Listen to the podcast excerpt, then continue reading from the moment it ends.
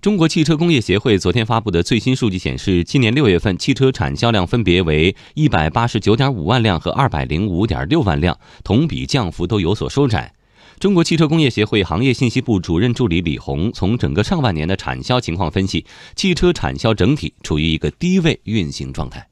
从六月产销数据完成的情况来看，我们虽然整个行业降幅有所收窄，但是行业产销下降依然面临比较大的压力。受七月一号部分地区切换国六标准，以及新能源汽车补贴退坡过渡期于六月二十五号结束，在厂家和经销商促销政策的共同促进下，我们乘用车市场的需求比上月是有所回升。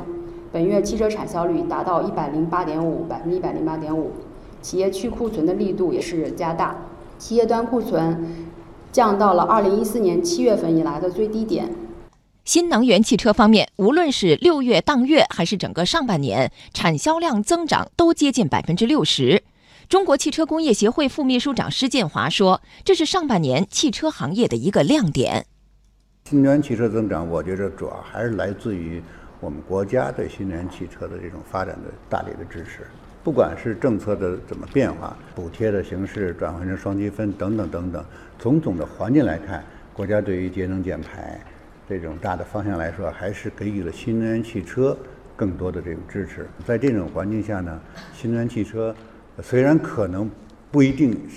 能达到我们年初预计的一百七十万辆左右的，那么恐怕它这种高速增长呢，还是为未来新能源汽车的发展呢，提供了这种好的这种发展前景。此外，中国汽车工业协会副秘书长施建华提到，虽然今年上半年汽车产销数据低于预期，但是随着七月一号国家购置税新政的正式实施，以及部分地区国六标准的正式切换，消费动能可能会有所改善，将为下半年市场需求改善带来积极因素。政策呢，我想呢，也是从长远角度去考虑的，包括限购的一些约定，这些东西呢，都是从长远看是有利于行业发展的。那么见效不不一定那么快。但是总会有些效果，因此呢，协会总体判断下半年的市场应该是回暖的。